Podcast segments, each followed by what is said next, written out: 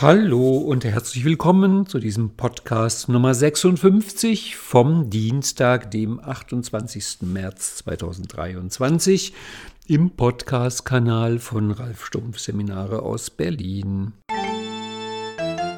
Dieser Podcast über Modeling und NLP erscheint jeden Dienstag und zwar immer auf der Seite www.ralfstumpf.de slash podcast auf den üblichen Podcast-Kanälen, wo du den auch abonnieren kannst und teilweise herunterladen kannst, das Tempo anpassen kannst. Und außerdem erscheint der Podcast manchmal zusätzlich im Kanal von Landsiedel NLP Training. Heute geht es weiter mit dem ABC des NLP und einem metaphorischen Einstieg.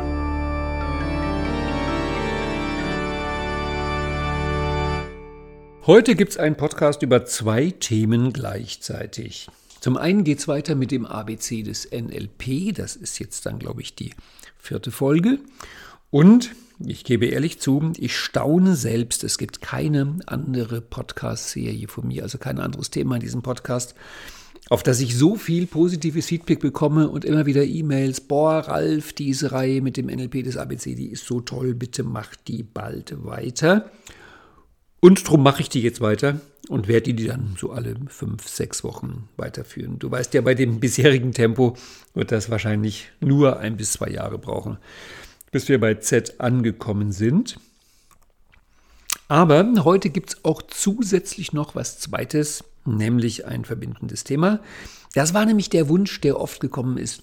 So nach dem Motto, ja, ist schön, Ralf, mit diesem ABC, dass du jeden Begriff da kurz erklärst, aber es ist halt auch ein bisschen gehäckselt, ein bisschen zerstückelt und kann man dann nicht irgendwie ein gemeinsames Thema drüber machen. Und ja, das mache ich sehr gerne. Das passt nämlich gut dazu, dass ich noch ein zweites Thema habe, was wahrscheinlich nicht Podcast füllend ist. Drum starte ich mit dem. Das geht um das Thema Metaphern. Und zwar um eine Idee bei Metaphern, die von Vera F. Birkenbill ist. Die war der Meinung, und das hatte sie, glaube ich, von einem, oh Gott, ich weiß den Autor nicht mehr. Da würde Frau Birkenbill sich jetzt im Grund und Boden schämen. Ähm, es gibt ein Buch über Metaphern und darauf hat sie sich bezogen und daraus hat sie die Idee, dass Metaphern Wahrnehmungsorgane sind. Das Beispiel, was Frau Birkenbill dazu immer so gerne brachte, war, dass wir halt Dinge in der Umwelt mit Körperteilen benennen, also Bergrücken, Flussarm und eben auch Tischbein. Und da meinte sie, na, das ist so ein Tischbein Ihr Beispiel war, das wird nicht Tango tanzen. Also das ist ja im Grunde eigentlich eine Säule, die da unten drunter ist, so ein Rundholz. Und wir nennen es aber Bein. Und dann hat sie gerne erzählt, dass sich daraus dann im viktorianischen Zeitalter Merkwürdigkeiten ergeben haben, weil durch das Wort Tischbein wurde den Leuten klar, dieses Bein ist ja nackt. Und im viktorianischen Zeitalter waren die Menschen eher prüde verglichen mit heute weswegen sie irgendwann anfingen, den Tischbeinen Hosen anzuziehen, weil der Anblick eines nackten Tischbeins wäre für einen Engländer des viktorianischen Zeitalters, uh, shocking. Und das ist nur die Wirkung von Metaphern. Ich meine, hallo, das ist ein Rundholz. Das heißt, der eine sieht, dass diese Leute dort einen Stoffschlauch über ein Rundholz stülpen und der andere sieht, ah, oh, zum Glück bekleiden die das nackte Tischbein mit einer Hose. Und die Metaphern haben eine ganz großartige Wirkung. Wir brauchen immer dort Metaphern oder sie werden, sie kommen dort immer automatisch zum Tragen, wenn wir ein neues Konzept, einen neuen Begriff, neue Welt, neue Abstraktion entdecken und das irgendwie darstellen müssen. Also ganz berühmte Beispiele sind, als die Menschen irgendwann Elektrizität entdeckt haben und abgesehen von den Momenten, wo du einen elektrischen Schlag bekommst, was ich dir nicht wünsche, ist halt Elektrizität nicht zu sehen, hören, fühlen, riechen, schmecken, sondern es ist halt etwas, was wir mit unseren Sinnen nicht wahrnehmen können. Also wie soll man es dann beschreiben? Und die Leute kamen auf die Idee, dann nehmen wir doch einfach Wasser. Und wir sprechen von Strom, Fluss. Und du hast bestimmt in deiner Wohnung mehrere Stromquellen, die du dann anzapfen kannst. Das heißt, da wurde dann die Metaphernwelt äh, von Flüssen und ähnliches genommen. Ein anderes berühmtes Beispiel ist, als die Leute irgendwann anfingen, sich durch die Luft zu bewegen und dann überlegten, ja, wie nennen wir das denn jetzt? Und, und dann haben sie sich halt entschieden, dass sie das aus der Seefahrt nehmen. Das heißt, deswegen gibt es ein Luftschiff und das Luftschiff hat einen Luftkapitän, einen Flugkapitän und tut mit diesem Luftschiff dann zum Flughafen oder zum Lufthafen, ich glaube Flughafen heißt das ja, sich dann dahin begeben. Und drum ist das Seefahrt im Himmel. Und das könnte man sich fragen, warum eigentlich? Die hätten es doch auch Luftkutsche nennen können. Und wo dann der Luftkutscher mit der Luftkutsche zum Flughof oder sowas hinreitet.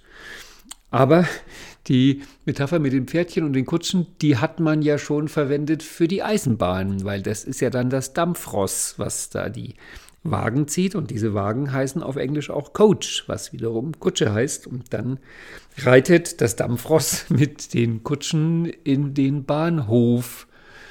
Und dieser Bahnhof hat genau genommen überhaupt nichts Hofmäßiges an sich. Da sind ein paar Gleise und daneben steht ein Haus. Wo bitte soll da ein Hof sein? Das ist kein Bauernhof, das ist kein Pferdehof, das ist ein Bahnhof. Und da kriegt dann das Dampfross Fresschen und Säufchen. Das heißt, es kriegt Kohlenfutter und Gluckerwasser zum Trinken. Okay, du weißt, was ich damit meine. Also wir brauchen für abstrakte Begriffe brauchen wir Metaphern, um die zu verstehen. Und diese Metaphern beeinflussen dann ganz stark unser Denken. Und äh, ein berühmtes Beispiel dafür ist Businesswelt. Also in der Businesswelt strotzt es vor Kriegsmetaphern. Da werden Marktanteile erobert und Marktanteile verteidigt und dann werden Marketingfeldzüge gemacht und irgendwelche Marketing-Schlachten geschlagen und man bringt dann irgendwie seine Argumente in Stellung und das ist ein, eine rechte Kriegswelt, die da stattfindet. Manchmal geht es den Leuten dann auch so. Das heißt, die Metaphern, die du verwendest, beeinflussen sehr stark, wie du etwas wahrnimmst. Vor allem, wie du die Sachen wahrnimmst, die du halt ohne Metaphern gar nicht wahrnehmen kannst. Und wenn du jetzt mit mir 150 Jahre ungefähr zurückgehst, dann treffen wir dort Sigmund Freud mit Bart und Pfeife in seiner Wiener Wohnung sitzend, die Psyche entdeckend. Und das Wort Psyche ist eine griechische Göttin, und die Göttin könntest du vielleicht sehen, aber ja, wie sieht denn jetzt die Psyche aus? Also ich meine, hast du mal eine Psyche, also eine menschliche Psyche gesehen, gehört, gefühlt, gerochen oder geschmeckt? Wahrscheinlich nicht. Und Sigmund Freud geht es genauso. Und drum hat er sich halt überlegt, wie könnte man das jetzt verwahrkocken? Und wenn du dich an die damalige Zeit erinnerst, zu der Freud gelebt hat, ja, natürlich, man denkt an das, was in dem Augenblick modern ist, was angesagt ist, was also wirklich der, der, der Neuestes vom Neuen und das war damals die Dampfmaschine. Und drum, bewusst oder unbewusst, hat Sigmund Freud seine Worte und Metaphern, mit der er die Psyche erklärt hat, sehr an die Dampfmaschine angelegt. Und drum hast, haben heute viele Leute einfach manchmal echt voll Druck auf dem Kessel. Also die stehen unter Druck und dann müssen die wirklich mal auch Dampf ablassen, weil die sonst platzen. Und drum ist es gut, wenn du dann ein Ventil hast für deinen emotionalen Stau, dass du halt diese Triebe, die da in dir sind, mit dieser Energie, äh, mit dieser Power, mit der auch dann Tony Robbins arbeitet. Das heißt, genau selbst die Metaphernwelt, mit der Tony Robbins, Mr. Personal Power arbeitet, kommt aus der Dampfmaschine. Weil unter uns Psyche mit Power, mit Kraft zu verbinden und von Ventilen und Dampf und Druck zu reden, ist, ist schon, da muss man erstmal drauf kommen. Ne? Also so richtig naheliegend wäre das nicht.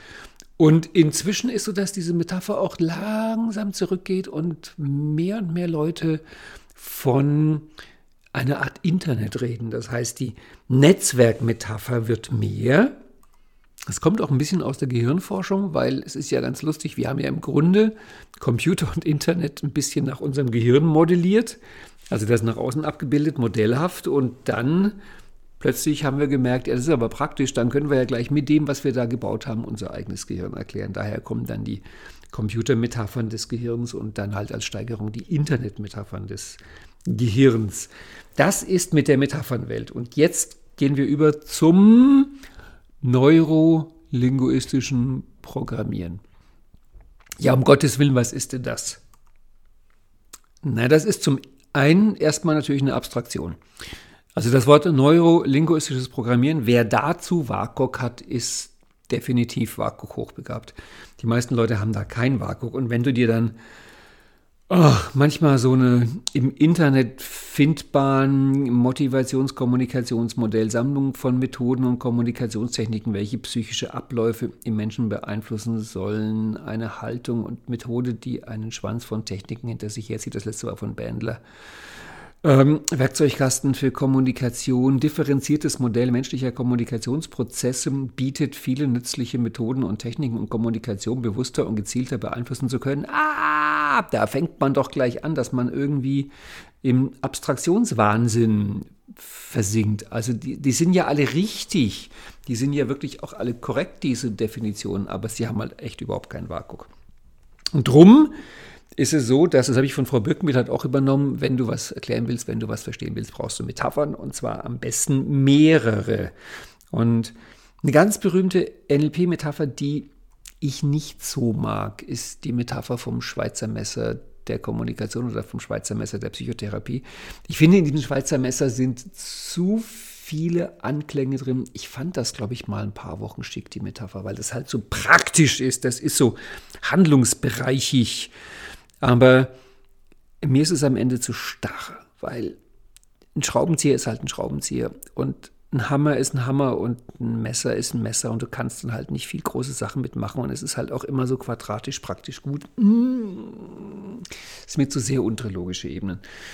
Andere verbreitete Metapher ist Gebrauchsanweisung fürs Gehirn. Da fühle ich mich ja ehrlich gesagt fast ein bisschen beleidigt, so nach dem Motto, was braucht denn ich jetzt eine Gebrauchsanweisung für mein Gehirn, als ob das nicht von selbst ganz wunderbar funktionieren würde. Okay, die ist sogar von Richard Bandler, diese Gebrauchsanweisung fürs Gehirn. Was mir sehr gefällt, ist die Struktur der Magie. Es ist so halb eine Metapher, aber bei Magie, glaube ich, bekommst du durchaus WAKOK und Struktur könnte sein, dass auch innere Bilder auftauchen und die Kombination, also das Collapsing Anchors zwischen diesen beiden Worten Magie und Struktur, finde ich ganz apart. Genauso gefällt mir ganz gut die Kunst des Wie, weil ich halt Kunst studiert habe und deswegen mag ich Kunst. Wie ist natürlich auch kein WAKOK, aber die Kunst des Wie kann man dann erklären, dass es halt NLP halt für die Wie-Fragen des Lebens ist.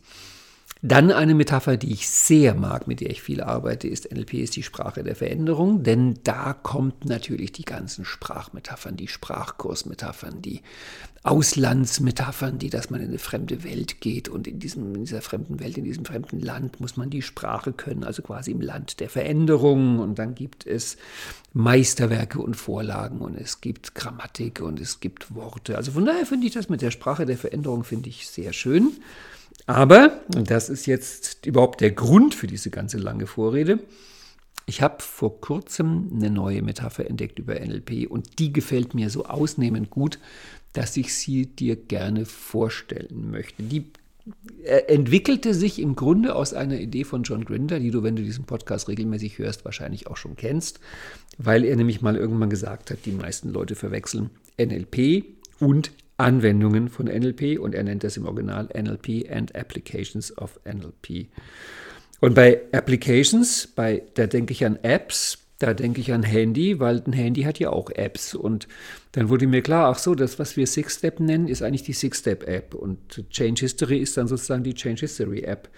Ja, wo laufen die denn? Wo laufen die denn? Nein, ich meine nicht Loyo. Wo laufen die? Ja, die laufen auf Betriebssystemen, aber die laufen jetzt natürlich weder auf Apple noch auf Android. Die laufen auf dem NLP-Betriebssystem. Und dann kommen wir halt auf NLP OS, NLP Operating System. Und das finde ich eine tolle Metapher. Das finde ich eine tolle Metapher zu sagen, NLP ist ein mögliches Betriebssystem. Und du hast bestimmt gehört, ich habe gesagt, ein mögliches Betriebssystem. Jetzt hoffe ich mal, dass du dich ein ganz kleines bisschen mit Computern auskennst, damit die Metapher funktioniert, weil ja jede Metapher immer bestimmte Aspekte hervorhebt, bestimmte Gedanken bringt und andere Sachen halt ignoriert. Es gibt keine Metapher, die irgendeinen Gegenstand zu 100 Prozent abbildet. Aber wenn wir jetzt mal so tun, als kämst du auf die Welt, also das bist du mit Sicherheit auf die Welt gekommen, und du hast halt dein Gehirn dabei, Das ergibt sich sozusagen automatisch. Und es gibt da werkseitig installiert so eine grundlegende Software. Beim Computer nennt man das BIOS, das Basic Input-Output System, damit du das Ding zumindest mal hochfahren kannst und dich äh, orientieren kannst und die ersten Eingaben und Ausgaben halt stattfinden. Aber mit dem BIOS allein, da geht natürlich überhaupt nichts. Und drum ist dann die Frage, welches Betriebssystem du da installierst. Und Jetzt könnte man so weit gehen zu sagen, so ein Betriebssystem ist zum Beispiel eine Kultur. Also wir hätten dann hier vielleicht Christentum 2.0 installiert oder Mitteleuropa 1.5 oder was auch immer du da so siehst. Und dann kannst du das Betriebssystem vielleicht immer weiter verfeinern und je nachdem, aus welcher Ecke du kommst, kannst du dann vielleicht äh, Konservatismus 2.0 oder Marxismus 1.3, Christentum 7.12 oder wie man das alles nennt. Das heißt, bestimmte Weltanschauungen, Ideologien, wie auch immer, sind mögliche Betriebssysteme und entsprechend läuft dann halt die Birne. Und da glaube ich jetzt, dass NLP auch so ein Betriebssystem ist, aber natürlich das Beste. Weil NLP verglichen mit den anderen Betriebssystemen, finde ich, drei große Vorteile hat. Und die würde ich dir gerne vorstellen und schmackhaft machen. Immer in dieser Metapher, weil eine Metapher halt bestimmte Dinge verdeutlicht und hervorhebt und einem Sachen sehen lässt, die man sonst nicht gesehen hätte. Bei dieser Abstraktion NLP, weil, wie gesagt, zu NLP haben wir beide vermutlich kein Sehen, Hören, Fühlen, Riechen, Schmecken.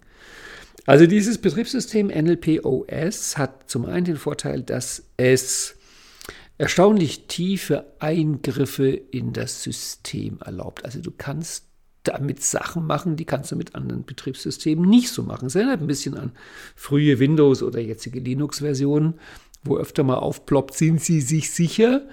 Und NLP erlaubt dir halt irgendwelche verborgenen Features freizuschalten. Es erlaubt dir eigenständig Reparaturen am System vorzunehmen. Es erlaubt dir Sachen neu zu konfigurieren. Also ist schon gut, wenn man da weiß, was man macht, weil eben manchmal auch wirklich Fehlermeldungen aufploppen. Aber ein Vorteil des NLP ist, dass es halt ein System ist, was dir sehr viele Möglichkeiten bietet, sehr viele Freiheiten und sehr viele Sachen freischaltet, die du in anderen Betriebssystemen nicht so drin hast. Das ist der erste Vorteil. Der zweite Vorteil vom NLP-Betriebssystem ist, dass es den nach meiner Meinung führenden, weltbesten Virenschutz hat. ja, die Sicherheitsarchitektur ist ziemlich cool von NLP. Und du weißt ja im Augenblick sind also super viele Viren unterwegs, Gedankenviren, Meme, kognitive Viren. Die Idee ist, ich weiß nicht, ob die nicht sogar wirklich von, von Robert Dills ist mit dem Gedankenviren. Er hat das definiert, ein Gedankenvirus ist ein Glaubenssatz ohne WAKOK. Die Idee der Meme geht auf Richard Dawkins zurück. Das ist ein Biologe, der meinte, wir haben nicht nur Gene, die von Generation zu Generation weitergegeben werden, wir haben auch Meme, die ähm, horizontal weitergegeben werden. Und so Meme verbreiten sich wirklich viral. Und manches davon ist also wirklich Nonsens. Das ist Blödsinn. Das ist wirklich Quatsch, was man sich da reinzieht. Und du darfst ja auch nicht vergessen, dass manche von diesen Memen, von diesen Gerüchten, von diesen News, Fake News oder wie auch immer, das gibt es ja auch einige, die können wirklich auch gefährlich werden für dich oder für andere. Und da ist es vielleicht ganz gut, man hat ein System, was einen vernünftigen Virenschutz hat. Ich habe darüber ja Newsletter geschrieben, die hießen Die Bombe im NLP.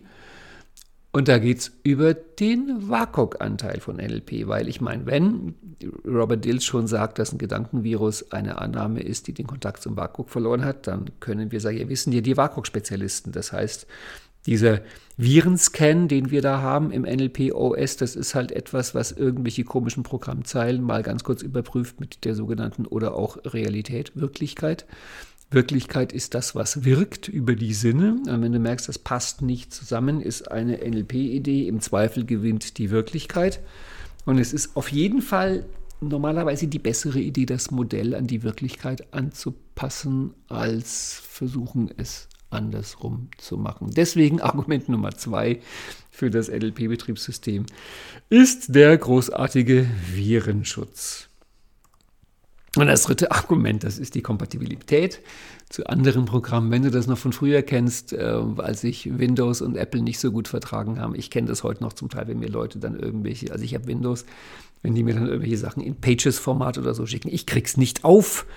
Und das ist das Günstige an dem Betriebssystem NLP OS. Das kriegt es kann im Grunde alle anderen Betriebssysteme lesen. Also ob da jetzt was kommt aus sozusagen ähm, politisch links, politisch rechts, Christentum, Materialismus, wissenschaftliches Denken, esoterisches Denken, egal wie die Dateien verschlüsselt sind, NLP-OS kriegt sie auf. Das heißt, du verstehst mit NLP-OS sehr viel.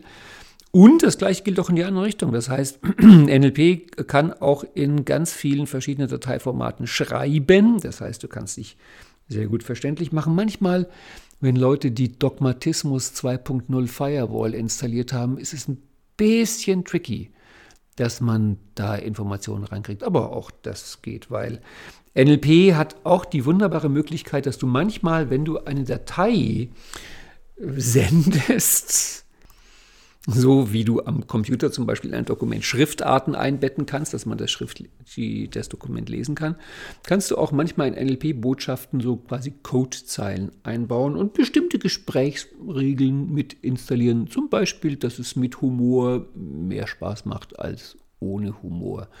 Und das heißt, NLP OS bringt auch, wie ein Werbetext für eine Software war, aber es ist halt wirklich so, NLP OS bringt halt auch ganz großartige Werkzeuge mit zur Zusammenarbeit mit anderen, weil man halt Dinge austauschen kann. Also, ich, vielleicht verstehst du, ich finde diese Metapher großartig. Ich finde diese Metapher von NLP als Betriebssystem, finde ich genial. Viel besser als das Schweizer Messer der Psychotherapie oder die Gebrauchsanweisung fürs Gehirn. Und es gibt halt ganz tolle Apps und Upgrades. Also du kannst dann die Six-Step-App installieren, die Change History-App, die Reimprinting-App oder wenn du zum Beispiel auch wirklich sehr exotische Dateiformate von anderen Leuten lesen möchtest, dann würde ich dir empfehlen, installiere doch die Spiral Dynamics Erweiterung. Damit bekommst du auch uralte Dateiformate auf, die heute kaum noch einer verwendet, aber manchmal eben doch. Oder wenn du andere Systeme auch lesen möchtest, dann vielleicht so die Psychografie-Erweiterungen. Und du verstehst, was ich damit meine.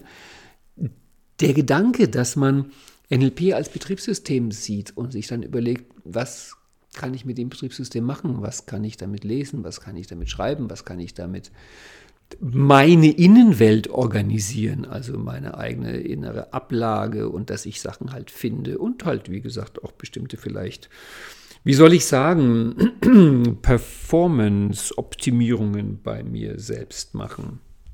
Das war der Werbeblock für NLP OS, das fortschrittlichste Betriebssystem für deine Psyche. Und jetzt will ich mal gucken, ob ich die Begriffe, die auf der NLP-ABC-Liste jetzt auf uns warten, ob ich die so ein bisschen dir als NLP-OS erklären kann. Wir kamen das letzte Mal ja tatsächlich bis zum Begriff Nummer 53, das war das Disney-Format und also heute geht es weiter mit der, richtig, 54.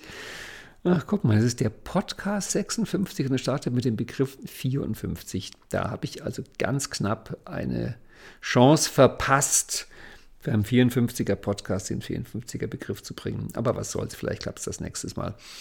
Der Begriff 54 ist Dissoziation, dissoziieren, dissoziiert. Also es geht ums Dissoziieren. Wir hatten ja ganz am Anfang den Begriff Nummer, Nummer, Nummer, Nummer, lass mich nachgucken, 17, das war das Assoziieren.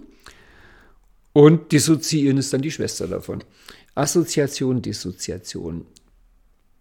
Ich habe mir ja sogar schon mal überlegt, ob man möglicherweise Assoziieren, Dissoziieren als das grundlegende Metaprogramm, Metaprogramm kommt später auch noch, lass mich mal gucken, das wird der Begriff Nummer, Nummer, Nummer, Nummer, Nummer, Metaprogramm 182, ach du liebe Güte, haben wir da noch lange Zeit hin. Also Metaprogramm ist halt Wahrnehmungsfilter, das ist die Frage, worauf achte ich? Wie organisiere ich meine Wahrnehmung? Auch im NLP eine ganz wichtige Frage. Und manchmal frage ich mich, ob Assoziieren, Dissoziieren vielleicht das eine grundlegende Metaprogramm ist, aus dem man alle anderen, wenn man wollte, ableiten könnte. Denn es ist immer die Frage, womit verbinde ich mich, welche Position nehme ich ein? Es geht da sozusagen um die Relativitätstheorie der Psyche, weil du weißt ja vielleicht, dass manche so halbschlaue Leute dann so im Brustton der Überzeugung zitieren, alles ist relativ. Ich habe da auch kürzlich ein Newsletter drüber geschrieben. Und das ist natürlich Quatsch, weil wenn alles relativ wäre, dann ist ja die Frage relativ wozu, weil relativ heißt ja verhältnismäßig. Also Relation ist das Verhältnis. Und Relativitätstheorie sagt ja gerade das aus, dass eins, nämlich die Lichtgeschwindigkeit, unveränderlich und stabil ist und alles andere sich relativ dazu verhält. Das heißt, bei dem Konzept Assoziieren, Dissoziieren ist immer die Frage, welchen inneren Blickwinkel, Perspektive, Standpunkt nimmst du ein. Und das ist womit du assoziiert bist, weil ein wichtiger Hinweis von Gunther Schmidt ist, dass immer wenn du dich von etwas dissoziierst, bist du logischerweise mit etwas anderem assoziiert. Assoziiert heißt, dass du aus deinen eigenen Augen rausschaust. Also du hast die, die Wahrnehmungsposition inne des Schauenden. Und dissoziiert heißt, dass du zu etwas hinschaust. Das kannst du dann auch selber sein, wenn du dich von dir dissoziierst. Das ist also die Position dessen, wo du hinguckst. Also mal ganz platt gesagt, du stehst im Wald und schaust auf einen Baum, dann bist du mit dir assoziiert und von dem Baum dissoziiert. Das heißt, du kannst dir dann überlegen, wie fühlst du dich, wenn du den Baum siehst? Und wie sieht der Baum für dich aus? Und dann könntest du, wenn du wolltest, dich von dir dissoziieren und dich mit dem Baum assoziieren. Und dann stehst du da und bist 200 Jahre alt und wiegst dich im Wind und wunderst dich über dieses Menschlein, was da so verträumt vor dir steht und dich anguckt. Dann bist du mit dem Baum assoziiert und bist von dem Menschen dissoziiert. Ich bin mir jetzt nicht sicher, ob ich dir bei dem vor, vorletzten ABC-Podcast diese kleine Fantasiereise angeboten habe, die für mich die schönste Assoziations-Dissoziationsgeschichte ist. Ich biete sie jetzt einfach mal an und vielleicht ist es zum zweiten Mal. Und zwar stell dir vor, du bist, du sitzt, stehst oder wie auch immer vor einem Spiegel und siehst dich im Spiegel. Und wenn du dir das vorstellst, dann bist du jetzt mit dir selber assoziiert und guckst in den Spiegel und siehst dort drin dissoziiert dein Spiegelbild. Und jetzt wechsel die Position, geh in den Spiegel, sei das Spiegelbild, assoziiere dich mit dem Spiegelbild und guck dir dein echtes, wie auch immer, an vor dem Spiegel. Jetzt hast du einmal einen Positionswechsel gemacht. Jetzt bist du das Spiegelbild und schaust den physischen Menschen an. Okay, und Runde 3. Und jetzt assoziiere dich mit dem Spiegel. Sei der Spiegel und erlebe, wie das ist, wenn sich ein Menschlein in dir spiegelt. Und wenn du der Spiegel bist, dann ist die Frage, kannst du nur die Person wahrnehmen, die vor dem Spiegel steht, also die vor dir steht, oder kannst du als Spiegel auch wahrnehmen, was sich in dir spiegelt? Das ist Assoziieren, Dissoziieren. Und wie gesagt, vielleicht eine der grundlegendsten Programmbefehle des NLPOS. Und der Begriff 55 leitet sich direkt daraus ab, das ist das dissoziierte Selbst. Und das dissoziierte Selbst ist halt die entscheidende Ressource auf der Ebene 5. Und äh, du weißt vielleicht, wenn nicht, weißt du es jetzt gleich, dass ich im Augenblick eine Newsletter-Serie schreibe über die Ressourcen der Ebenen wo es halt genau darum geht, dass man das nicht abstrakt, sondern konkret WAKOK darstellt und in der vorletzten Woche ging es um das dissoziierte Selbst, die Ressource auf Ebene 5. Denn immer dann, wenn du in deiner Innenwelt dir selbst begegnest, also sowas wie ähm, ich glaube an mich oder ich stehe mir selbst im Weg, dann gibt es dich zweimal, das sind diese Ich-Mich- oder Ich-Mir-Sätze. Und dann, wenn du sowas sagst wie, das kann ich mir nicht verzeihen, dann gibt es halt ein Ich, was scheinbar was gemacht hat und das gerne Verzeihung hätte und ein anderes Ich, was schmollen sich aber er sagt, ich verzeihe dir nicht. Im Gegensatz bei so einem Satz wie, boah, da bin ich echt stolz auf mich, dann gibt es halt ein Ich, was da so vor sich hin stolzt und ein anderes Ich, auf das, wie sagt man da, stolz sein wird, nein, auf, auf das jemand stolz ist und beides bist du. Und bei so einem Satz wie Ich liebe mich ist es wirklich interessant, dass du mal reinfühlst, was fühlt sich für dich eigentlich ressourcevoller an, dass du dich mit der Seite von dir assoziierst, die liebt oder mit der Seite, die geliebt wird. Und das ist das Spiel mit dem dissoziierten Selbst. Also das ist wirklich ein wichtiges Tool, wichtiges Feature im NLP-OS. Sowieso ist diese, diese Programmbibliothek mit den sechs Ressourcen auf den logischen Ebenen ist sowieso super wichtig. Und das dissoziierte Selbst es ist, das ist so ein komisches Wort, aber ich kann es fast schon so sagen, es ist als Ressource umstritten. Eine umstrittene Ressource im NLP.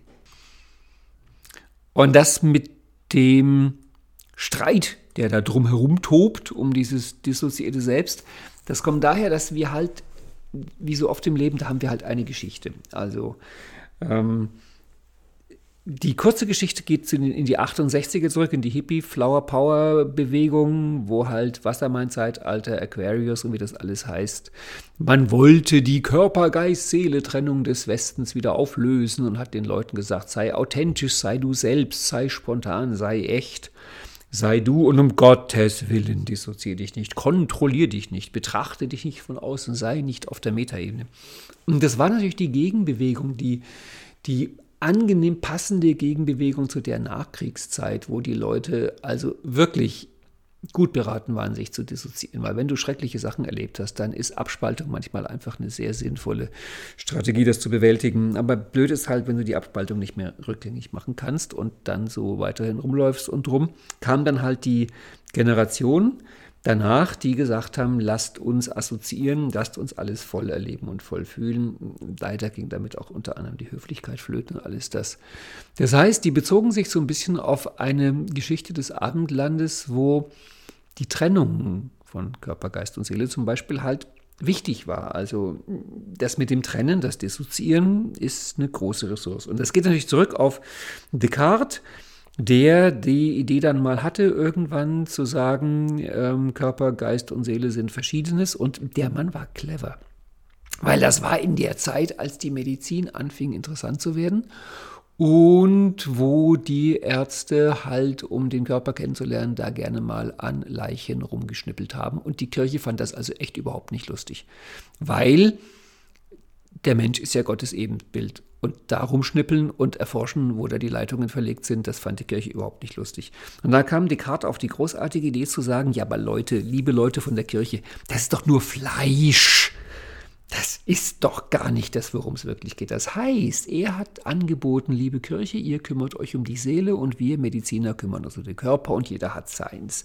Und durch diesen Kniff war es dann möglich, Forschung zu machen an der Hardware, an der Physis, also am Fleisch am Körper. Und die Kirche war damit einverstanden, weil es war ja nur der Körper. Der positive Konsequenz davon ist halt eine großartige Entwicklung der Medizin, der Anatomie und der Medizin. Negativ ist die Trennung. Und diese Trennung führte halt dann später dazu, dass die 68er kamen und sagten, wir packen jetzt wieder alles zusammen und verklumpen das. Und ich würde vorschlagen, wie wärst du, könntest beides, also dass du dich zum Beispiel dann, wenn du sehr schöne körperliche Sachen erlebst, dich assoziierst, also voll dir reinziehst und bei anderen Sachen dich also auch mal dissoziieren kannst, zum Beispiel bei negativen Sachen oder bei bestimmten Denk- und Planungsaufgaben, die sich auch dissoziiert leichter machen lassen. Außerdem ist das dissoziierte Selbst natürlich die entscheidende Ressource auf Ebene 5. Das heißt, solltest du Glaubenssätze bei dir ändern wollen, wäre es gut, du würdest dich mit deinen Glaubenssätzen nicht identifizieren, sondern sagen, ich habe Glaubenssätze, aber ich bin nicht meine Glaubenssätze. Ich habe Werte, aber ich bin nicht meine Werte. Und was ich halt bei diesem ganzen Assoziieren, Dissoziieren äh, so mit den entscheidendsten und wichtigsten Punkt finde, ist, sich klarzumachen, dass diese Ressource des dissoziierten Selbst, ja hallo, das ist die entscheidende Ressource, für die die Buddhisten 20 Jahre meditieren, weil da geht es darum, um die Fähigkeit, Zeuge zu sein und sich selbst zu beobachten. Also halt ein bisschen Abstand zu sich zu gewinnen. Und drum, lass uns da keine Grundsatzfrage draus machen. Ich fände es schrecklich, wenn man sich entscheiden müsste, ob man nur assoziiert oder nur dissoziiert mit sich selbst sein darf. Ich glaube, es ist gut, du kannst beides und du kannst halt auch fallweise wechseln, da wo es dann gerade schön ist. Das war der Begriff 55 und jetzt kommt der Begriff 56. Und da kommt das dunkle NLP.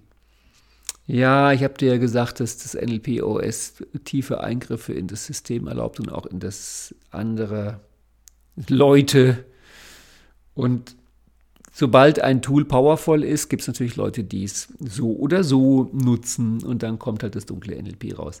Ähm, ich kam auf den Gedanken mit dem dunklen NLP ursprünglich dadurch, dass ich irgendwann gemerkt habe, dass die NLP-Formate, so wie man sie im NLP lehrt, die gehen dir auch im Smalltalk, das kennst du vermutlich von mir, NLP in einen Satz. Das heißt, so ein Change History ist halt sowas wie, okay, was hättest du denn lieber gemacht stattdessen? Und diese Frage, was hättest du lieber gemacht, bringt einen halt dazu, nochmal zurückzugehen in der Zeit und sich zu überlegen, was hätte ich halt lieber gemacht. Und das ist ein Change History, ein ressourcevolles. Und dann kam diese Stelle, wo ich vor vielen Jahren mal in Berlin auf einem Spielplatz saß mein Kind äh, beobachtend, wie das also vor sich hin spielte und ich da in der Gegend rumschaute und da war ein Mäuerchen und auf dem Mäuerchen lief ein Kind und daneben war eine etwas hektische Prenzlauer Bergmutter und die meinte immer zu dem Kind, pass auf, du fällst runter. Und das Kind meinte, fall ich nicht. Und die Mutter meinte, doch, doch, du fällst runter, pass auf, pass auf. Und das Kind, nein, fall ich nicht. Und das Kind lief stolz das Mäuerchen entlang, sprang elegant runter und hat zur Mutter gesagt, siehst du, ich bin nicht runtergefallen. Die Mutter meinte, aber beinahe wärst du. Und dann wurde mir klar, dieser Satz, aber beinahe wärst du. Das ist ein Change History. Denn damit das Kind diesen Programmcode verarbeiten kann, prozessieren kann, das ist sozusagen so eine Art Makrovirus, muss es natürlich zurück auf seiner Timeline und muss nochmal innerlich auf das Mäuerchen steigen und platsch, au, runterfallen. Aber beinahe wärst du. Und wenn man sich das jetzt weiterdenkt und sich vorstellt, vielleicht gehen die beiden dann nach Hause und da ist der Papa und die Mama sagt dem Papa, du stell dir vor, unser Kind wäre heute beinahe vom Mäuerchen gefallen. Oh Gott, wie schrecklich was da alles hätte passieren können. Und dann kommen am Wochenende die Großeltern, die erfahren es auch. Und 20 Jahre später kommt dann eine junge Dame ins Coaching und sagt, ich traue mir beruflich so wenig zu, weil ich als Kind beinahe vom Mäuerchen gefallen wäre. Und man fragt sich, was genau ist jetzt eigentlich in Wirklichkeit passiert? Und die korrekte Antwort lautet, nichts ist passiert, es war alles im Kopf. Und das ist ein Beispiel für dunkles NLP. Das heißt, du kannst jede beliebige NLP-Intervention, jedes beliebige NLP-Format, kannst du auf drei Arten machen. Nämlich so, wie man es normalerweise halt im NLP macht, sodass du von einem nicht ganz so guten Zustand zu einem besseren Zustand kommst. So nach dem Motto, ja, ging schief, was hättest du denn besser machen können? Ähm, das dunkle NLP wäre dann, ja, ja, diesmal ist es noch gut gegangen, aber was hätte da alles schief gehen können? Und neutral wäre, es war so, wie es war, wie hätte es denn noch sein können? Also da lege ich mich nicht fest, in welche Richtung einer geht. Das heißt, du kannst jede NLP-Intervention auf alle drei Arten machen. Reimprinting ist das in andere Leute hineingehen, ist dir, also ich glaube, der Chef hält nicht viel von deiner Arbeit und die Kunden lachen auch über dich und die Kollegen gucken so komisch, ne? Und ich glaube, du bist deinen Kindern echt peinlich. Das sind alles so Hinweise für dunkles NLP in, in Reimprinting. Und Six Step negativ wäre dann sowas wie, oh, ich glaube, du hast da einen Sabotageteil, der will dich scheitern lassen. So kannst du dir jede Struktur von jedem NLP-Format halt so angucken, dass sie auch von einem besseren Zustand zu einem schlechteren Zustand führt. Und das ist das dunkle NLP. Der Vorteil vom dunklen NLP, das zu wissen, das zu können, ist, dass es halt den Virenschutz verbessert, weil wenn du das Zeug kennst, also wenn sozusagen deine Virendefinitionsbibliothek erkennt, wenn da einer kommt und sagt, um Gottes Willen, was hätte da passieren können? Und du weißt, oh, das ist also jetzt ein dunkles Change History, also eine Attacke von Ebene 4 auf Ebene 3. Dann kannst du sagen, keine Sorge, ich passe schon auf mich auf. Und damit würdest du dann mit einer Ebene 5 Ressource kommen, weil ich passe auf mich auf, ist Ebene 5 und was hätte da passieren können, ist Ebene 4. Und der Ober sticht den Unter und du hast also jetzt quasi die Attacke abgewehrt, um mal wieder in die Kriegsmetapher zu gehen von Viren oder auch von so einer Art mentalem Immunsystem, was ja auch eine sehr schöne Idee wäre, diesen Virenschutz zu erklären. Wir kommen zum Begriff Nummer 57 und das heißt DVNLP, Deutscher Verband für Neurolinguistisches Programmieren. Das ist der größte deutsche NLP-Verband. Es ist nicht der einzige deutsche NLP-Verband. Das, das, wird manchmal gedacht und geglaubt, aber nein, dafür ist die NLP-Szene zu bunt, zu vielfältig, als dass sich die NLPler auf einen Verband einigen könnten. Aber es ist ein großer und wichtiger Verband. Das ist, glaube ich, der Nachfolger der German Association of NLP, äh, von der ich damals mein Trainerzertifikat bekommen habe. Also ich mache länger NLP, als es den DVNLP gibt und habe deswegen die DVNLP-Geschichte von vorne bis hinten erlebt. Ich finde beim DVNLP eine Sache, ich muss dir zwei Sachen erzählen. Das eine ist, also die ersten Jahre vom DVNLP, die waren spektakulär. Ich habe Mitgliederversammlungen erlebt, wo Leute sich wirklich geprügelt haben. Also da war der Raum voller leidenschaftlicher, heißblütiger NLPler und die Leute hatten ein Anliegen und sie hatten eine Mission und sie wollten irgendwas durchsetzen und sie haben alle NLP-Techniken vergessen oder haben sie fragwürdig eingesetzt und es war eine Riesengaudi. Es hatte fast zum Teil was von Wirtshausschlägereien. Ich finde es so großartig. Das waren die Wild Days des deutschen NLP. Und irgendwann geht man halt durch die Pubertät durch und dann kommt die Erwachsenenjahre, da ist der DVNLP jetzt. Und was ich sagen muss, was, der, was ich dem DVNLP also wirklich, äh, wo ich für ich extrem dankbar bin, ist, der DVNLP hat es geschafft, NLP in Deutschland wesentlich seriöser zu platzieren. Also auch mit dem Gedanken, dass es zum Teil wissenschaftlich ja, anerkannt noch nicht, aber zumindest wohlwollend beobachtet wird, dass es im Business sich verbreitet, dass auch die Politik nicht ganz so misstrauisch guckt. Also die Seriosität des, DV, des NLP ist durch den DVNLP auf jeden Fall deutlich gestiegen. Und darum verstehe ich auch, dass die DVNLP-Siegel gerade im Businessbereich durchaus einen guten Ruf haben und manch ein Personalmensch das schön findet, wenn da ein DVNLP-Siegel drauf ist.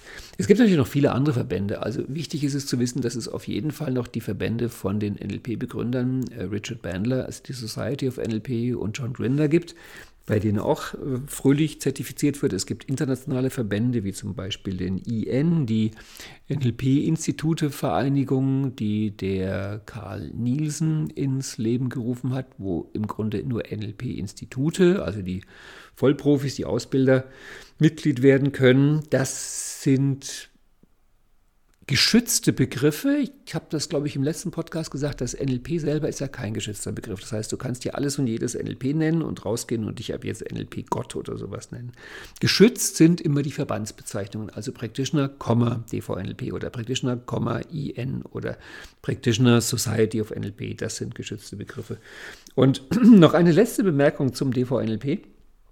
Ähm, in den, in den Corona-Jahren war es ja nun so, dass viele Präsenztrainings nicht mehr möglich waren und deswegen im NLP sich dann irgendwann die Online-Trainings etabliert haben und der DVNLP dann eine Ausnahmeregelung verabschiedet hat für die Corona-Jahre, dass Online-Trainings auch gelten.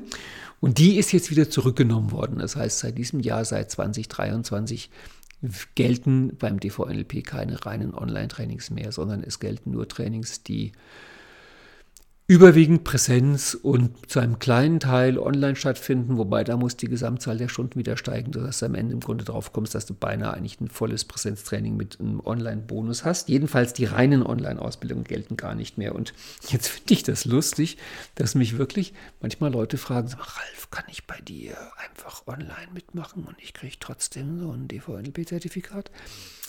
Und da antworte ich immer mit der gleichen Gegenfrage, weil ich die wirklich spannend finde. Und die Gegenfrage ist, und die finde ich wirklich wichtig, sich zu beantworten. Warum möchtest du das Siegel eines Verbandes, an dessen Regeln zu halten, du nicht bereit bist? Das gibt doch keinen Sinn. Also, wenn ich sage, das Siegel ist mir wichtig, ich will das Siegel haben, dann bekommt das doch auch dadurch seinen Wert, dass ich mich an die Bedingungen halte. Wenn ich aber sage, dass ich diese Bedingungen austricksen will, dann sage ich damit ja eigentlich, was mir das Siegel wert ist. Also, hm, ich finde es schwierig und deswegen, falls das für dich eine Frage ist und falls dir der DVNLP wichtig ist, bitte ich dich, meditiere mal drei Minuten über die Frage, warum wäre mir eigentlich ein DVNLP-Siegel so wichtig? Also bei mir war das so, ich habe ja, wie gesagt, meine ersten NLP-Ausbildung gegeben, da gab es ja den DVNLP noch gar nicht. Und drum konnte ich auch nicht nach DVNLP zertifizieren, sondern ich habe NLP-Ausbildungen gegeben und habe den Leuten Zertifikate gegeben, auf denen einfach mein eigener wohlklingender Name drauf stand und sonst nichts. Das hat niemals irgendjemanden gestört. Ich habe niemals in meinem Leben meine NLP-Zertifikate irgendwo vorlegen müssen. Ich habe nie erlebt, dass ein Coachie oder ein Firmenkunde oder eine Volkshochschule gekommen ist und gesagt haben, wir würden gern erstmal ihr DVN, ihr, ihr NLP-Zertifikat sehen, sondern die Leute haben es einfach mir immer geglaubt, dass ich das kann. Wahrscheinlich in dem Wissen, dass diese Zertifikate sowieso alle so, naja, also die Frage ist halt, von wem sind die anerkannt? Und von daher, irgendwann war dann so, dann wurde der DVNLP halt gegründet und dann gab es eine Übergangsregelung, die sagte, dass die, diejenigen in Deutschland, die Trainer, die jetzt bereits ausbilden, dass die jetzt einfach auch DVNLP-Trainer sind. Und ich war halt einer von denen, weil ich halt schon sehr lange NLP ausbilde. Und dann war ich plötzlich DVNLP-Lehrtrainer. Und da freue ich mich auch drüber. Das ist schön. Aber Meine Erfahrung ist, du wirst kein besserer NLPler mit dem DVNLP-Zertifikat. Es ist ein schöner Anker, wenn man sich das gönnt, aber wenn ich ehrlich bin, die meisten Leute, die von mir ein DVNLP-Zertifikat bekommen, die heften das ab und dann ist es gut. Der nächste Begriff ist der Begriff 58, die Ebenen des NLP. Ah, kann ich die einfach überspringen, weil das scheint mir nur fast ein bisschen albern. Ich glaube, ich habe nur mehrere Podcasts und Webinare und Newslettereien ohne Ende gemacht über dieses mein Lieblingsmodell des NLP, die Ebenen oder Strukturebenen oder logischen Ebenen oder neurologischen Ebenen des NLP. Entwickelt von Robert Dills nach einem Modell von Gregory Bateson, nach einem Modell von Russell und Whitehead, erweitert und verfeinert und in eine neue Grafik gepackt von Ralf Stumpf. Das geht über Kontext, Verhalten, Strategie, Glaube, Werte, Filter, Selbstbild, Zugehörigkeit und Mission, Vision, Spiritualität. Und ich glaube, wenn es ein Modell gibt, über das du von mir wirklich beliebig viel Material bekommst, sind es die Ebenen des NLP. Das heißt, lass es uns hier erwähnt sein als Nummer 58 und gut ist es. Und wir gehen gleich über zum Begriff Nummer 59, dem Effekt. Ja, das ist ein Partnerbegriff zu einem Begriff, den wir schon hatten. Der Begriff 32 war Cause. Und Cause and Effect, also Ursache und Wirkung, sind die beiden Außenpunkte des SCORE-Modells. S-C-O-R-E von Robert Dills formuliert ins NLP gebracht. Das steht für Symptom, Symptom, Cause, Outcome, Resource und Effekt, also für das Symptom, dessen Ursache das Ziel, wo man hin will, die Ressource, mit der man schafft und den Effekt, der sich daraus ergibt. Wenn man das Ganze auf der Timeline sortiert, dann ist die Ursache in der Vergangenheit und der Effekt in der Zukunft. Und der mittlere Schritt ist der vom Symptom über die Ressource zum Ziel. Und das Spannende an dem Score-Modell ist, dass es eben von Dills ist und in dem Score-Modell noch zwei weitere Sachen mit drin sind. Zum einen ist da drin die Veränderungsformel. Dieses gegenwärtige ändernswerter Zustand plus Ressource ist gleich künftiger erwünschter Zustand in meiner Welt ein von A nach B. Das entspricht nämlich dem Symptom, Ressource und Outcome. Und vergrößert kommt dann halt das Score-Modell raus. Und das auch von Robert Dills formulierte Disney-Format ist auch im Score-Modell drin, weil Dills sagt, dass im Disney-Format der Kritiker entspricht der Ursache, dem Cause, weil der aus den Erfahrungen der Vergangenheit sagt, haben wir schon tausendmal probiert, klappt alles nicht, ist erfahrungsgemäß Blödsinn. Ähm, der Träumer ist verbunden mit dem Effekt, also mit der Zukunft, was wird sich daraus ergeben. Und der Realist kümmert sich um das Konkrete, wie kommen wir vom Symptom mit der Ressource zum Outcome. Das heißt, du hast im Score-Modell mit drin das Veränderungsmodell und das Disney-Modell. Und darum ist das Score-Modell wirklich ein Knaller. Das kannst du. Also für mich ist ja das Veränderungsmodell, also von A nach B, gegenwärtiger ändernswerter plus Ressource ist gleich künftiger erwünschter Zustand, ist ja sozusagen die, die Grammatik des NLP, die Grammatik der Sprache der Veränderung, die Grammatik der Programmiersprache, mit der du halt deine Apps für NLP OS schreiben kannst, weil es geht ja darum, dass wir uns Apps schreiben in diesem Betriebssystem und das Score-Modell wäre halt dann die größere Version, wenn du sagst, jetzt muss ich mal richtig ordentlich rangehen. Also da reicht nicht nur die Alltagsgrammatik, da brauche ich jetzt wirklich die Feiertagsgrammatik. Dann wird das noch um Ursache und Effekt verbunden. Schön ist es, und da kann ich das mit dem Begriff davor, mit 58 die Ebene des NLP kombinieren, dass Robert Dills ja vorgeschlagen hat, dass Symptom und Ziel auf derselben logischen Ebene sind und die Ressource kommt von einer Ebene drüber. Also zum Beispiel könnten Symptomen und ähm, wir hatten das ja beinahe, wärst du runtergefallen vom Mäuerchen. Nein, ich passe schon auf mich auf. Das heißt, diese Symptom und dunkle Ziel wäre die Timeline-Arbeit auf Ebene 4 und die Ressource kommt dann von Ebene 5. Ich passe auf mich auf.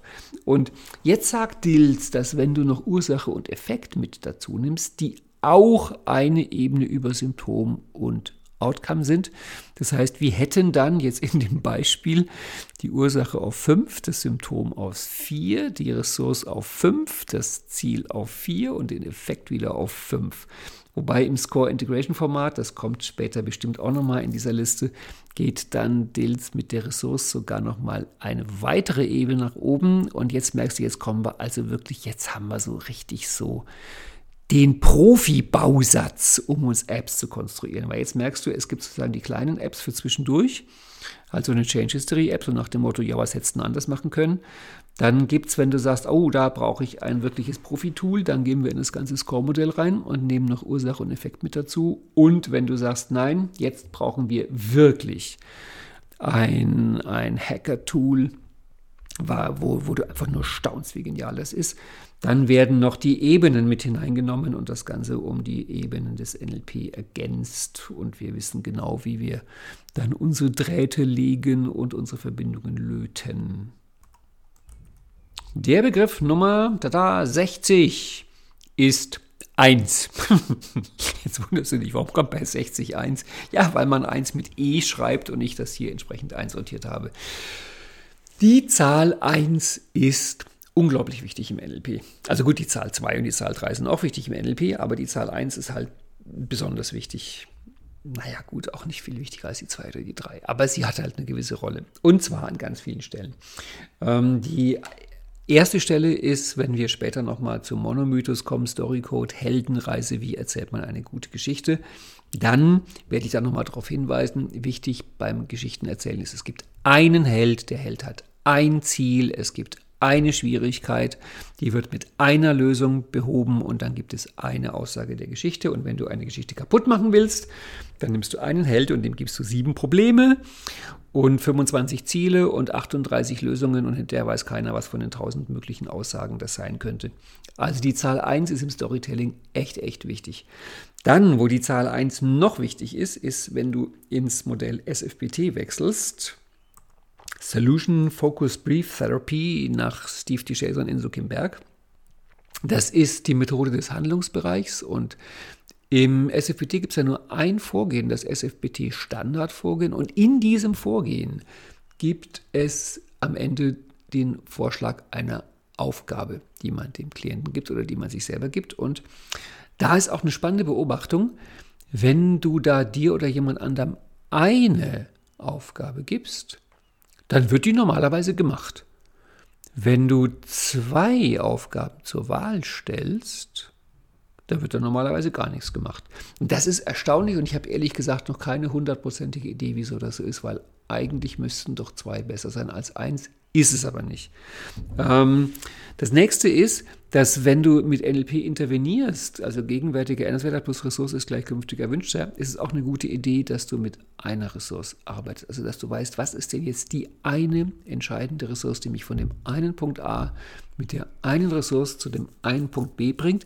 Es gibt da dann ganz oft ergänzende, dekorierende, flankierende Ressourcen. Mein Bild ist immer, dass ich halt den Edelstein der kriegt halt eine Fassung. Und manchmal ist so bei einem besonders kostbaren Stein, dass man selbst in der Fassung noch weitere Steine verwendet. Aber am Ende gibt es doch irgendwie eine kritische Ressource, mit der es eine Veränderung ergibt, weil auch halt eben Storycode und der, das ist ja eine andere Art, jede Veränderung abzubilden, gibt es halt auch eine Transformation. Das heißt, der Held hat eine wesentliche Veränderung.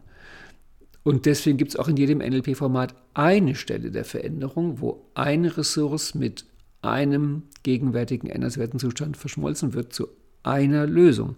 Du merkst das wieder eins, das ist wichtig. Ob das wirklich so ist, weiß ich nicht. Wahrscheinlich ist es nicht so, weil wir machen ja hier Modeling und darum biete ich dir gerade ein Modell an. Ich habe aber für mich gemerkt, dass wenn ich meine innere Landkarte so gestalte, so ordne, so aufräume, dass ich da dieser Zahl 1 diesen hohen Stellenwert einräume, dann macht es mir das Leben leichter. Das liegt vielleicht auch daran, dass NLP halt die Methode des Erkenntnisbereichs ist und da wird halt gerne mental aufgeräumt. Und eins ist, würde ich sagen, schon die ordentlich möglichste Zahl. Ne? Genauso wie Tom Peters mal irgendwann meinte, Zeitmanagement ist total einfach, wenn du einfach in jedem Augenblick weißt, was jetzt das Wichtigste ist. Also so hat die Zahl 1 etwas sehr Ordnendes. Und drum kommen wir jetzt, nachdem wir auf 60 die 1 hatten, logischerweise zum Begriff Nummer 61. Und Begriff Nummer 61 ist die Elizitation, die auf Deutsch Herausfindung. Und Elizitation ist der in der klassischen Beschreibung erste Schritt des Modelings. Da geht Modeling durch Elizitation, Utilisation und Installation, also durch das Herausfinden der Strategiebestandteile, das Finden der wichtigsten das ist die Utilisation und das halt irgendwie in sich oder andere hineinkriegen von dieser Strategie. Ich habe aber gemerkt, dass ich gerne noch einen Schritt davor setze, den kannst du dann Null nennen, wenn du möchtest. Das wäre die Themendefinition mit klaren Kriterien. Dann wäre die Elizitation der zweite Schritt. Jedenfalls ist Elizitation eine Idee, die im NLP eine wirklich große Rolle spielt. Weil Elizitation heißt, wie finden wir es raus? Wie benennen wir es, wie beschreiben wir es, wie finden wir die Unterschiede? Also, woher weiß ich, dass du oder ich wirklich ein Problem haben? Ist es wirklich eine Ressource? Woran erkenne ich die Ressource? Wo genau will ich eigentlich hin und woran würde ich erkennen, dass ich dort bin? Das sind alles so eine Elizitationsfragen. Wie genau ist das? Schau hin, WAKOK, Unterschiedsbildung. Also NLPler sind schon normalerweise scharf auf Elizitation, auf Herausfindung, auf Erkenntnis, darauf bestimmte Dinge zu entdecken, darauf die Wahrheit zu entblättern, darauf gemeinsam neugierig sich der Wahrheit anzunähern. Und das ist halt diese Elizitation, dieses Gefühl, so wie bei Indiana Jones und der Schatz der Pyramide, dass du da irgendwie unterm Sand verborgen irgendwelche Schätze sind und jetzt wird das dann weggepustet und weggekehrt und Schicht für Schicht freigelegt und hui, da ist dann der große Schatz, den wir elizitiert haben. Das ist Begriff 61, die Elizitation. Jetzt kommen wir, ein unglaubliches Tempo heute, ne? Jetzt kommt Begriff Nummer 62, der Entwicklungsbereich. Und das ist halt das Schöne an so einer ABC-Liste. Es geht kreuz und quer durch sämtliche Modelle. Entwicklungsbereich, weißt du vielleicht, ist aus dem Modell der Psychografie entnommen und benennt dort den zweiten Bereich auf deiner persönlichen Entwicklungsreise. Es beginnt im Persönlichkeitsbereich. Das ist da, wo du die von Natur aus größten Stärken hast, also der Erkenntnistyp im Erkenntnisbereich, der Beziehungstyp im Beziehungsbereich und der Handlungstyp im Handlungsbereich. Und dann geht halt die Reise los und die erste Station, der erste Bahnhof auf deiner Fahrt mit dem Entwicklungsdampfross. Die erste Station ist halt im Entwicklungsbereich. Und der Entwicklungsbereich ist faszinierend, logischerweise, weil da will man sich ja hin entwickeln. Und er ist vor allem deswegen so faszinierend und so spannungsvoll und so spannend, weil dort es zu einer interessanten Kombination kommt von Anziehung und Abstoßung, von Appetenz und Aversion. Das heißt, den Leuten geht so, dass sie das, und da kommen wir fast wieder auf die Heldenreise, dass sie das, was sie im Entwicklungsbereich sehen, die Schätze, die wollen sie haben, das zieht sie an, das verlockt sie. Aber die Monster, die Drachen, die dort lauern, vor denen haben sie schreckliche Angst. Konkretes Beispiel. Der Erkenntnistyp guckt mit diesen großen Augen in den Handlungsbereich, denn er sieht dort den Schatz des Erfolgs. Es lauert aber auch der Drache des Risiko und des möglichen Scheiterns. Der Handlungstyp lugt ganz verstohlen in dem Beziehungsbereich, denn dort ist Empathie und Verschmelzung und Nähe und Wärme. Aber es lauert auch das Missverstehen und das Fettnäpfchen und wenn man flirtet, sogar der Korb als Möglichkeit. Und das ist in dem Fall ein Korb voller Drachenschlangen, Ungeheuer. Und der Beziehungstyp ähm, guckt sehnsüchtig in den Erkenntnisbereich, weil dort ist eben die klare, leuchtende, strahlende Erkenntnis. Aber es lauert auch dort der Irrtum der Wahnsinn, das sich irren, die Täuschung und die Inkompetenz. Und das ist schon spannend, dass im Entwicklungsbereich sich halt diese beiden Elemente, das Anziehende und das Abstoßende, in so einer wunderbaren Art und Weise verbinden. Und dann ist mir aufgefallen, äh, bei den meisten Leuten ist ein Entwicklungshemmnis, dass sie im Entwicklungsbereich die Ungeheuer, also den Aversionswert über den Appetenzwert stellen. Das heißt, ein Handlungstyp sagt, ich will Erfolg und um Erfolg zu haben, muss ich halt auch mal irgendwann scheitern. Das ist zwangsläufig. Also nach dem Motto hinfallen, aufstehen, Krone richten, weitergehen. Und ein Erkenntnistyp sagt, ich will die Wahrheit erkennen, ich will lernen und was rausfinden. Und der Gott, auf dem Weg irre ich mich halt mal irgendwann, da täusche ich mich halt mal, da erzähle ich auch mal Quatsch, ja was soll's, da weiß ich halt mal was nicht. Aber ich arbeite mich dadurch und am Ende bin ich bei der Erkenntnis. Und der Beziehungstyp sagt, ich will eine Beziehung, ich will Nähe, ich will Wärme.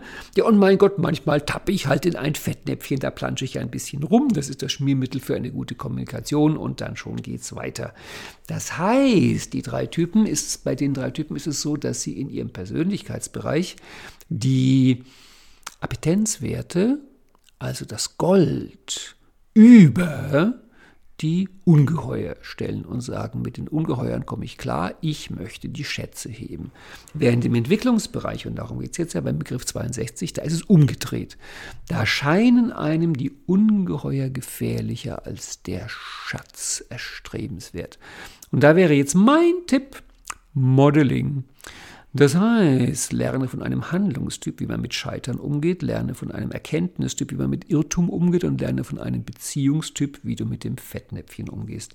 Und mit dieser Ausstattung wirst du dann deinen Entwicklungsbereich viel besser bespielen können. Das wäre jetzt ein Beispiel für das eben NLP OS, das Betriebssystem, ganz großartige Werkzeuge zur Zusammenarbeit bietet, sodass du dir von einem ähm, Handlungs- bzw. Erkenntnistyp, je, je nachdem, also irgendjemand, der anders ist als du, der also quasi eine etwas andere Version dieser Software hat, die du trotzdem von dem bestimmte Apps ziehen kannst, kopieren kannst und das Tolle an NLP-OS ist, du kannst dann diese Apps entweder in, ich sage jetzt mal ganz schlimm mit dieser Computermetapher, in einer virtuellen Umgebung laufen lassen, sodass du dann quasi die Handlungstyp-App im Handlungsbereich laufen lässt oder aber du übersetzt sie in dein System, dann würdest du die Handlungstyp-App im Erkenntnisbereich laufen lassen. Das habe ich damals gemacht mit dem Stefan Landsiedel-Modeling, weil das Stefan Landsiedel-Modeling war für mich ein virtuoses Beispiel dafür, wie jemand die Energien seines Entwicklungsbereichs, Begriff 62, nutzt, um die Energien des Persönlichkeitsbereichs wirklich zu entfesseln auf eine unglaubliche Art und Weise. Und ich habe mir bei Stefan Landsiedel eben lange überlegt, will ich jetzt die Originalstrategie, die bei ihm im Handlungsbereich läuft, bei mir auch im Handlungsbereich laufen lassen. Dann müsste ich aber seinen Persönlichkeitsbereich in meinen Entwicklungsbereich übersetzen. Oder behalte ich die Bereiche bei und sage, er spielt seine Strategie im Persönlichkeits- und Entwicklungsbereich. Dann würde ich sie in denselben Bereichen bei mir spielen. Das würde aber bedeuten, dass ich statt Erfolg vor allem Erkenntnis damit produziere. Und so habe ich es dann auch gemacht und darum war die Stefan Landsiedel Erfolgsstrategie für mich dann vor allem eine Erkenntnisstrategie. Später kam übrigens dann noch raus, dass es im Grunde auch eine hervorragende Strategie ist, wie man im Spiral Dynamic Modell von einer kollektiven zu einer individuellen Stufe wechselt, also von, vom Großen ins Kleine selbst. Bei Stefan, bei Erfolg war es also ganz stark, wie komme ich von Blau nach Orange. Und ich habe später gemerkt, man kann dieselbige Strategie einfach updaten und dann funktioniert sie auch von Grün nach Gelb. Deswegen danke, lieber Stefan, für diesen großartigen Beitrag zu meiner persönlichen Entwicklung. Das war der Begriff Nummer 62, Entwicklungsbereich. Das heißt, wow, wir haben heute noch nicht mal zehn Begriffe geschafft. Das macht aber nichts, weil es war ja auch im Grunde eine Computereinführung in das neue sagenhafte Betriebssystem NLP OS. Du weißt, wo du das downloaden kannst, du weißt, wie du das installieren kannst, wo du die Updates herbekommst, weil Updates sind ja auch wichtig, die neuesten Virendefinitionen, die neuesten Programmbibliotheken. Und man will ja auch wissen, was gibt es an neuen Apps für NLP-OS. Was ist denn da entwickelt worden an schicken neuen Formaten und so weiter und so fort? Und noch besser natürlich, wenn du die Formate selbst schreiben kannst und wenn du mit dem Betriebssystem so gut umgehen kannst, dass du, wie schon gesagt, tief in das System eingreifen und optimieren und reparieren und die Performance beschleunigen kannst und dich vor allem möglichen Quatsch, Schadsoftware, Viren schützen kannst, die da draußen rumlaufen. Das war's für heute. Ich hoffe, es hat dir Spaß gemacht beim Zuhören und bis zum nächsten Mal. Tschüss.